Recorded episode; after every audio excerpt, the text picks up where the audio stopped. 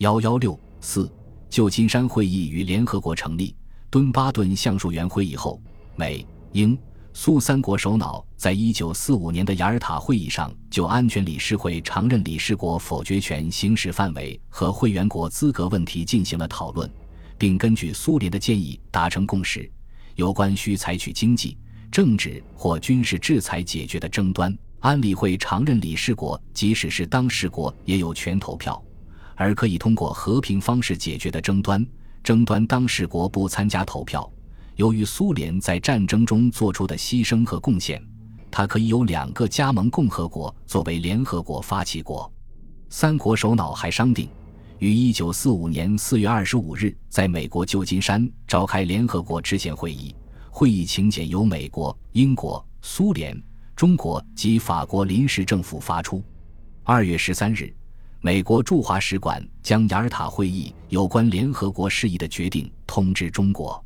国民政府外交部次长吴国桢在向军事委员会报告这一决定时认为，五常任理事之一遇有争议，涉及其本身时，仍有权否决适用任何制裁办法，顾可表示，英美对于苏联让步。在就整个三国会议公告而言，对于波兰、南斯拉夫之处理，以及在解放国家内。规定三强有权干涉其内政。不过，就我国目前环境而言，我对三国会议所提之安全理事会投票办法亦值得同意，显示出有所不满而又无奈的心情。三月中旬，国民政府外交部拟定出席旧金山会议有关各项问题方案共七件，分别为：甲、草拟国际法院规程应注意之要点；乙。设立领土代管制度之原则，丙对区域组织问题之意见，丁中国所提已经英美接受之三项建议编入宪章问题，戊对于我国所提而未经英美接受各项建议之态度，即解散国际联盟之步骤，庚各国对敦巴顿建议案之意见与我国应采之态度。该方案在甲件中指出，在国际法院法规问题上。中国对外可暂勿作硬性主张，并与英美协商，在可能范围内与苏联采取一致态度，避免不必要之摩擦。对于联合国安理会投票权，针对一些国家关于当事国不应投票的主张，外交部认为，中国已同意雅尔塔会议的相关决定，未便再作主张。唯对于常任理事为争议国时，仍得投票一点，不必为之辩护。在中国出席旧金山会议代表团的组成问题上，国民政府高层，无论是蒋介石还是宋子文，最初都主张由三五人组成的小型代表团，并由宋子文、顾维钧、王宠惠组成。但二月下旬，中国共产党向国民党谈判代表王世杰提出，中共应派代表参加旧金山会议代表团。三月七日，周恩来致函王世杰。具体提出周恩来、董必武、秦邦宪作为中共代表参加代表团，对中共的提议，王世杰以不便转达为由予以拒绝。这时，已被内定为旧金山会议代表的中国驻英大使顾维钧在与蒋介石会面时表示，中国代表团的组成应有广泛的基础，包含各种不同政治主张的代表，以便向世界昭示，代表团是真正的全国性的代表团。扭转国际上有关中国政治不统一、四分五裂的看法，从而巩固中国的大国地位。在顾维钧的游说下，蒋介石开始对包括有几个无党派代表人物感兴趣。三月十九日，宋子文告诉顾维钧，代表团人选已定，由外交部长宋子文、驻英大使顾维钧、国防最高委员会秘书长王宠惠、驻美大使魏道明、著名学者胡适。资深外交官施肇基、大公报总经理胡林、金陵女子学院校长吴宜芳组成。胡、胡、吴为无党派人士，代表团内仍无中共和其他党派人士。在向国民党提出旧金山会议代表团应包括中共代表的同时，中共方面周恩来于二月中旬和三月上旬两次致函美国驻华大使赫尔利，提出同一问题。此后。美国总统罗斯福关注并介入这一问题。三月二十二日，重庆收到罗斯福落款为三月十五日的一封致蒋介石的电报，称于愿使阁下知悉，如阁下之代表团容纳共产党或其他政治结合或政党在内，于预料不知有何不利情形，实则此种办法有显著之利益。若能容纳此类代表，在会议中必能产生良好印象。罗斯福还有意指出，美国两大政党之代表。在美国政府代表团内均有其地位。蒋介石当时正在昆明，宋子文向顾维钧出示了这份电报。顾维钧当即认为，这表明罗斯福对代表团应包括共产党人这个问题很重视。尽管他提得轻描淡写，语气谨慎，充满外交辞令，但确实希望代表团中有共产党的代表。由于顾维钧翌日将经昆明赴美国。宋子文请其将这份电报面交蒋介石。三月二十三日，蒋介石看到罗斯福的电报后，起初似乎颇感兴趣，继而显得心烦意乱，强调中国的情况与其他国家不同，并问顾维钧：罗斯福提出这一建议意图何在？顾维钧认为，这与中国出任联合国安理会常任理事国的资格有关。在各大国中，中国最易受别国攻击。而罗斯福既已支持中国为一个强国，可能对中国在大会上的地位有些担心，因此希望看到中国代表团显得越强有力越好。蒋介石当时仍坚持绝不让共产党人进入代表团。然而，对美国尤其是罗斯福总统本人的建议，蒋介石毕竟不能置之不理。而原先反对中共加入代表团的宋子文和王世杰，在罗斯福来电后也改变了态度，认为如同意中共派代表，罗总统当必以军作为宽大，不能有何闲言，今后中美交涉亦可免去一种心理上障碍。但王世杰又主张只允许中共派一名代表，让秦邦先去，其捣乱之力当亦有限度。三月二十六日。蒋介石致电罗斯福，通知他，中国已决定出席旧金山会议的十名代表，其中包括中共的董必武与青年党的李煌和民主社会党的张君迈。次日，国民政府正式发表代表团名单，成员为宋子文、顾维钧、王宠惠、魏道明、李煌、张君迈、董必武、胡适、吴贻芳、胡林。中国代表团由宋子文任团长，但由于会议期间宋子文专心于与美国洽商财政及其他事务，并不常在旧金山，有关会议事宜皆委托给顾维钧全权处理。代表团秘书长由外交部次长胡适则担任。代表团内设起草委员会和报告委员会，分别由吴京雄和张忠夫任主任。代表团成立时为五十二人，后陆续增至百余人。旧金山会议的主旨是制定联合国宪章。联合国宪章的基本框架在敦巴顿橡树园会议已经确定，美英与苏联间的分歧之处经雅尔塔会议也已达成共识。但雅尔塔会议后，美苏间关系因波兰问题而日趋紧张。因此，旧金山会议与敦巴顿会议的一个显著不同是，美苏在大战中形成的合作已开始为冲突所替代。而中国代表团也面临着如何在美苏间自处的问题。美国为使旧金山会议顺利进行，提议美、英、苏、中四强先行协商。四月三日，美国国务卿斯退丁纽斯与三国驻美大使开始讨论会议程序问题。美国提出，会议应设主席一人，由美国担任，另设副主席三人；但苏联主张设主席四人。由四大国轮流主持会议，英国则在美苏间调和，表示可以接受四个主席，而每次会议都由美国主席主持。但苏联坚持四个主席轮流主持会议的主张。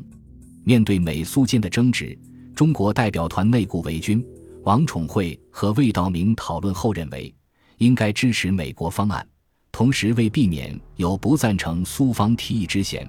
可提出美方代表缺席时由其他三国轮流主席，并以此意见请示重庆。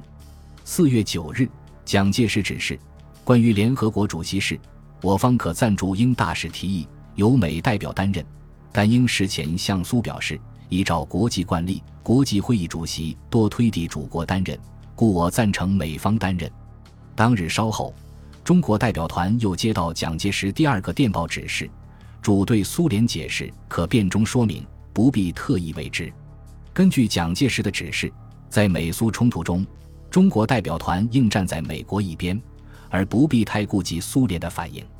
但实际主持代表团工作的顾维钧认为，一方面与美国合作并支持美国是代表团的基本原则之一；另一方面，由于中国在四强中的地位比较微妙，不应不必要的冒犯和惹恼苏联。因此，中国代表团在旧金山会议期间，对美苏冲突虽偏向美国，但并不放弃在两者间居中调停的立场。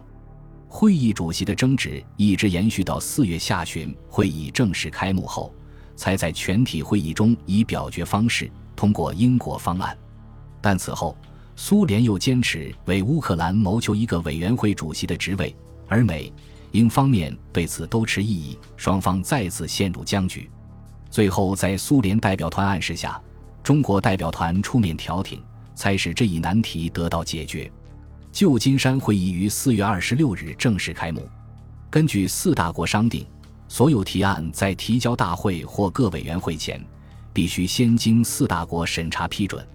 中国代表团对联合国宪章草案，除对在敦巴顿橡树园会议所提补充意见中三点已被纳入表示满意外，又在提交会议讨论前提出三项新的修正案，即：甲，国际间如有危害和平事件发生。安全理事会应有权采取临时办法。一、国际法院之判决，法院本身不能行使，是以应有一种机构以执行之，并当非会员国为国际争议之一造，或当非会员国将争议事件送交大会或安理会时，此等非会员国在国际组织中之地位及安全理事会对此等非会员国之权利，在宪章中应有说明。修正案吸取国际联盟的教训，即当侵略发生后，国联不能迅速作出反应或无法采取有效行动，针对联合国宪章草案中的不足，提出了中国的看法。四大国外长讨论中国修正案时，美、苏最初分别称对第一、第三项需加以研究，但最终美、英、苏三国对这两项表示一致接受。而对第二项，三国均持反对意见。中国于是撤回第二项。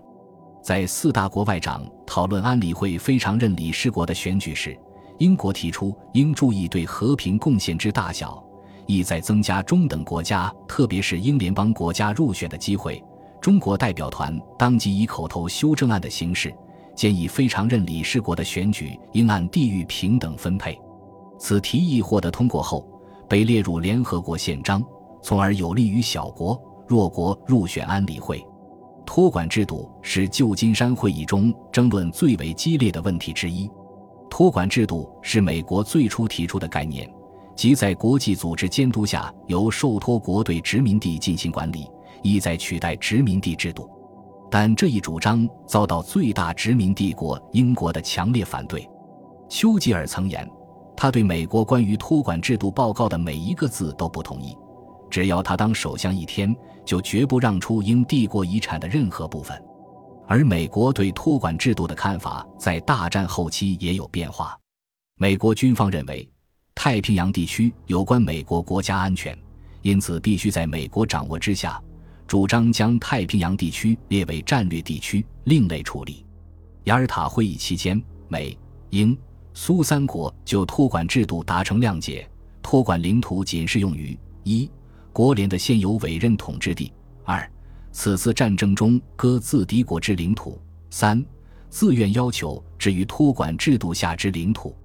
这一谅解意味着托管制度将不涉及英国的已有殖民地，是美国对英国的一大让步。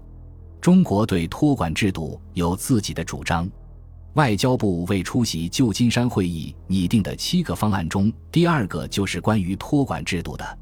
该方案主旨为。托管制度的目的是改善被代管领土之人民之经济教育状况，促进社会福利，尤其是要扶助其完成自治或独立，被代管领土若政治发展已届成熟者，应将其独立之日期及早公布；其政治发展尚未成熟者，应逐渐与土人以参加当地议会之权，使其能早日获得自治及独立。与三大国在雅尔塔会议达成的谅解相比，中国的主张最明显的特点是以殖民地独立为托管制度的最终目标。旧金山会议期间，美国提出的结合托管制度建立战略地区的提案，遭到一些与会国家，特别是小国的反对。中国代表团认为，建立战略地区的设想与以往国联的委任统治制度一样，而有违于托管制度的基本目标。虽然中国代表团不便反对美国的提案，但对托管制度坚持在自治之外，需加上独立字样。五月十七日。会议小组委员会讨论托管制度时，美、英及法国、澳大利亚等国代表均反对中国的提案。中国代表顾维钧四次起立发言，态度异常坚决，会场空气异常紧张，形成中国与英美尖锐之对立。由于小组委员会无法达成妥协，只能进行会外协商。美国代表为此专门拜访顾维钧，表示只要中国与美。英等国意见一致，可以在托管理事会中给中国一个永久性席位。顾维钧答道：“中国在此问题上并无特殊利益，也无意为自己谋求特殊好处，只希望将民族独立包括在联合国的基本目标之中。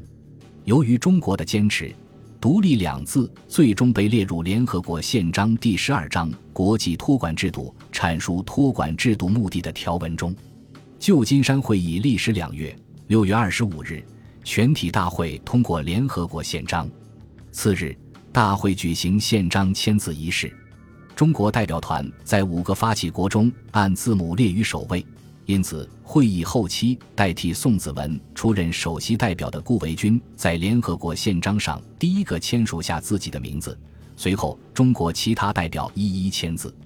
签字结束后，发起国代表相继致辞，顾维钧代表中国发言。今天是我们全体联合国极重要的一天。吴宪在代表中华民国签字于新安全组织之大宪章时，心里发生了无穷的感想。我们一生已两次遭遇了世界上侵略势力所造成的大流血、大破坏。此次战争，中国是第一个被侵略的国家。今日联合国能在龙情厚谊的美国金山制定奠立世界和平基础之大宪章，实觉无限愉快。现在欧洲胜利既已完成，对日最后胜利不久亦可取得。于个人深信并深望着世界安全组织一本各国始终不断的合作精神，能使我们的子孙不致重遭战争的苦痛，而得享受和平与幸福。旧金山会议的成功与联合国的成立，是世界反法西斯战争的胜利成果。中国作为最早投入反法西斯战争的国家。因为在战争中不可替代的贡献而成为联合国的创始会员国和安理会常任理事国，但是由于中国与美、英、苏等大国间实力上的差异及实际上仍存在的不平等关系，以及国内动荡复杂的政局，中国的这一地位在联合国筹备过程中是不确定的。而中国代表团在敦巴顿橡树园会议和旧金山会议上的成功应对。维护和确定了中国作为四强之一的地位，这在近代中国对外关系史上具有重要的意义。此外，在联合国成立过程中，中国对联合国宪章的诞生和指导战后国际关系的原则，如宪章中维持和平与安全必须根据正义与国际公法之原则的条文、托管制度的制定、安理会非常任理事国选举按地域平等分配的原则等。都做出了重要的贡献。本集播放完毕，感谢您的收听，喜欢请订阅加关注，主页有更多精彩内容。